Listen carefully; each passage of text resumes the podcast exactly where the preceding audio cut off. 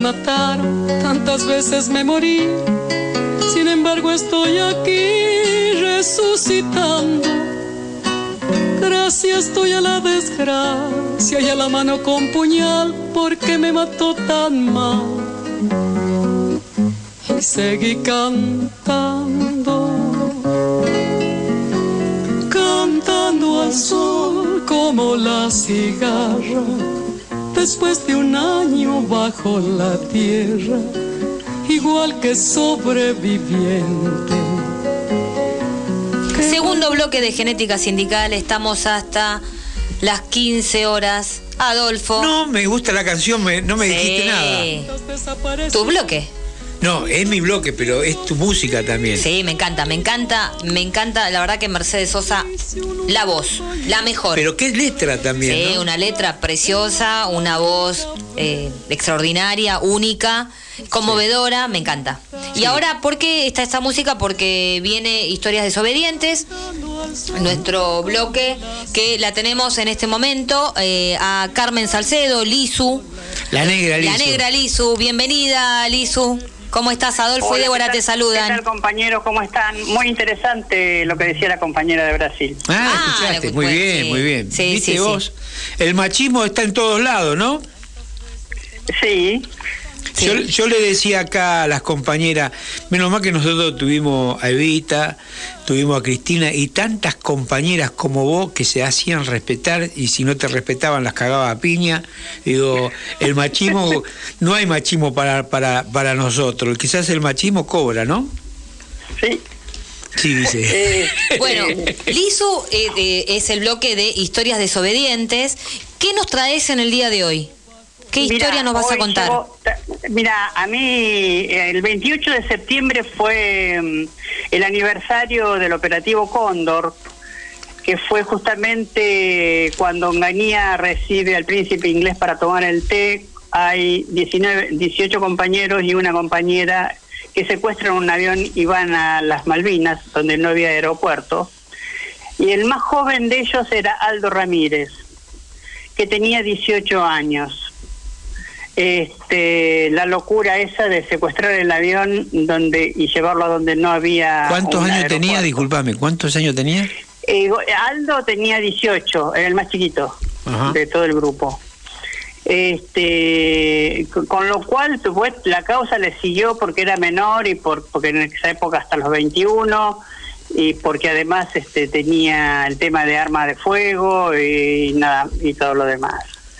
Este, él, él en realidad eh, fue un, compañero así muy, muy alegre, muy familiero. Digo familiero porque de conocerlo mucho, mucho, mucho, qué sé yo, te estoy diciendo de, mi cumpleaños de 15, de que me peinara su, su hermana, su cuñada a ayudar en el vestido, esa cosa que teníamos entre los compañeros que éramos casi hermanos, primos, todos, ¿viste? No, todo todo compartido entre todos. Mm. Y cuando cuando ellos están presos en Ushuaia, este Aldo eh, también se, hacían peñas para juntar chocolate, ropa, camisetas y mandarles. Pero después que sale, él venía del comando de organización, eh, Aldo Ramírez. Mira vos. Eh, pero lo que pasa es que Malvinas se encuentra con Dardo Cabo este, y empiezan a, cambiar, digamos, la, la, forma, así que de, ellos habían armado, Dardo había armado un movimiento Nueva Argentina. Sí. Este, se engancha también en eso Aldo un poquito y otra organización que duró muy poquito, que no me acuerdo cómo se llama, algo de Latinoamérica. Este, pero como él estaba, eh, que no podía hacer mucha política, digamos, yo me acuerdo que se puso a trabajar con camiones de la carne y yo todos los días, porque pasaba por la puerta de mi casa, lo quería chamullar para que se integre, para que siga militando y él, viste, me decía, no puedo, no puedo, no puedo. Hasta que obviamente no uno no puede con la militancia. Estamos hablando que tendría 20 años como mucho. Joven. Este, Sí, sí, sí, ya había estado preso, ya había salido a estar preso, pero obviamente seguía. Eh, terminaba yendo al, al, Él era de Villa de Lina, zona norte. Así que terminan convenciéndolo para que vaya a Malaber y Vite, que es la, la unidad básica de combatientes peronistas, y se suma a trabajar en Astarza. Ajá, astilleros. Eh, Astarza, claro, que tiene toda una historia eh, de lucha y de toma de, eh, de, de la, la- en la toma de Astarza, donde los este, los dueños, parte de los dueños, la mitad era de Nacional, 49%, y el resto era de los Brown. Sí. Este y mm, así que no sé si son los mismos exactamente siempre los mismos apellidos, ¿no? Eh, él en el año 75 es secuestrado por la AAA porque el sindicato es prácticamente entre la, la patronal y el sindicato es que los vende después de la toma de Astarza. Sí. Y en, en el 75 es este, secuestrado por la AAA, torturado y todo lo demás junto con otros dos compañeros. Y este y, vuel- y luego se reincorpora cuando cura, porque la verdad que lo lastimaron mucho, mucho, mucho. Este y bueno, después lo larga por allá por Moreno, pensar de San Fernando a Moreno era lejísimo para nosotros, ¿no? Sí. pero lo largan a partir de toda una movilización que se da de todas las fábricas y de todos los astilleros que van justamente a la plaza que es histórica acá, que es la que divide San Fernando de Tigre. Ahí se hace una gran movilización de todos los astilleros, entonces lo- lo- los largan. Pero en el 75 lo levanta la AAA y lo tortura. Eh, en el, el primero de septiembre él siguió militando y herido cae en Munro eh, el primero de septiembre del 77.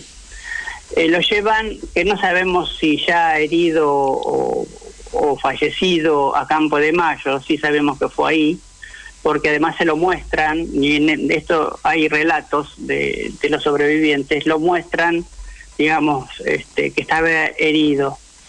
Eh, pero eh, un tipo muy alegre, eh, muy de, hacer muchas chistes, picardías mientras estabas hablando cosas serias, ¿no?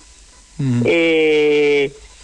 Y, y, y, y además que nosotros le decíamos, muchos le decíamos que era fallo porque había sido del CDO.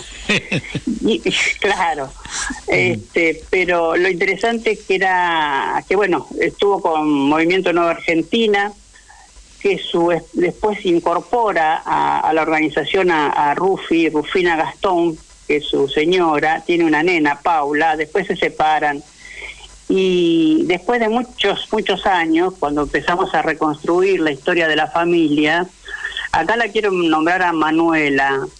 Manuela es la nieta y una vez te, tenía 12 años y viste que uno lleva a los pibes a las, a las, a las reuniones. Sí y Manuela teniendo 12, 13 años, este, nos mira y nos, nos, dice, no sé qué teníamos que hacer.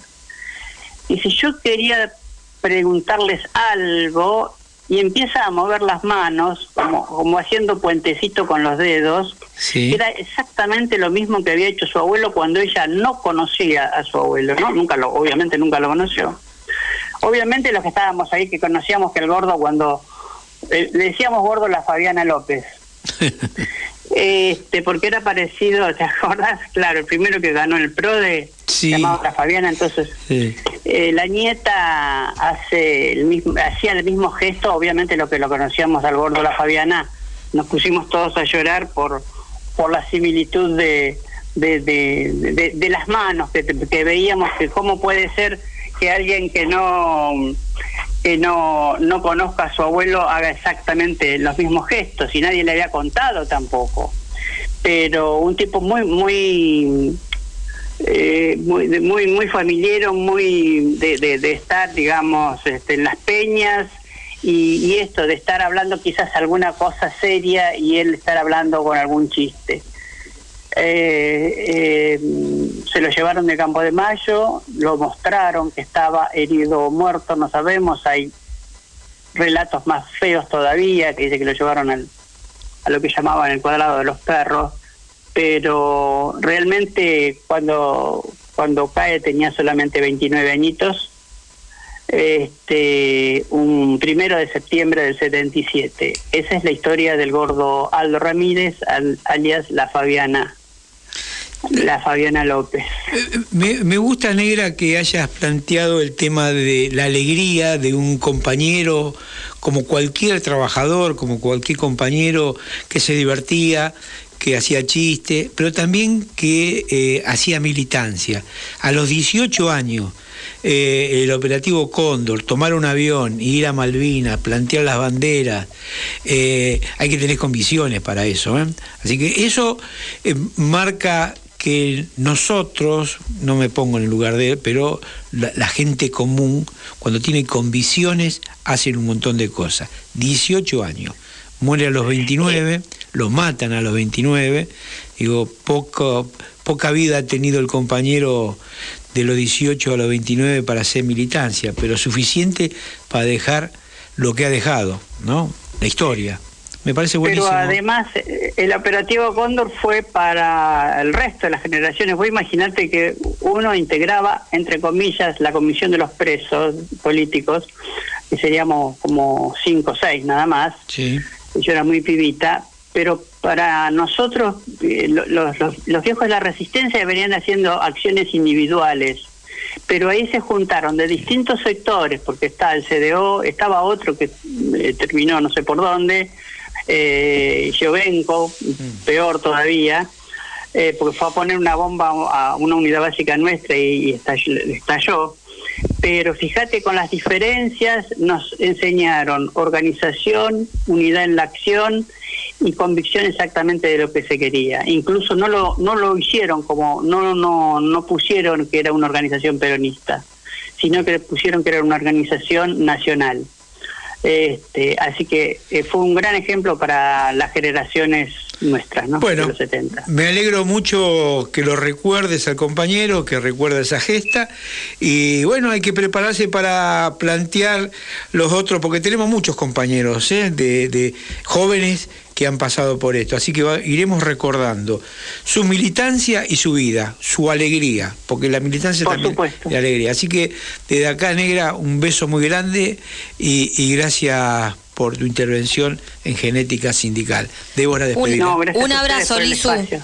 Un besito, chau, chau. Bueno, pasó Carmen Salcedo, de Lizu, eh, con Historias Desobedientes, un nuevo episodio de eh, Aldo Ramírez, que bueno, del operativo Cóndor, que recordamos que esto va a estar disponible en nuestras redes sociales, síganos por las redes de Genética Sindical y el episodio Spotify, donde allí van a estar, bueno, audio, video y esta historia, porque recopilamos las historias militantes de las y los compañeros, porque tenemos memoria y están presentes. tenemos memoria. Y ahora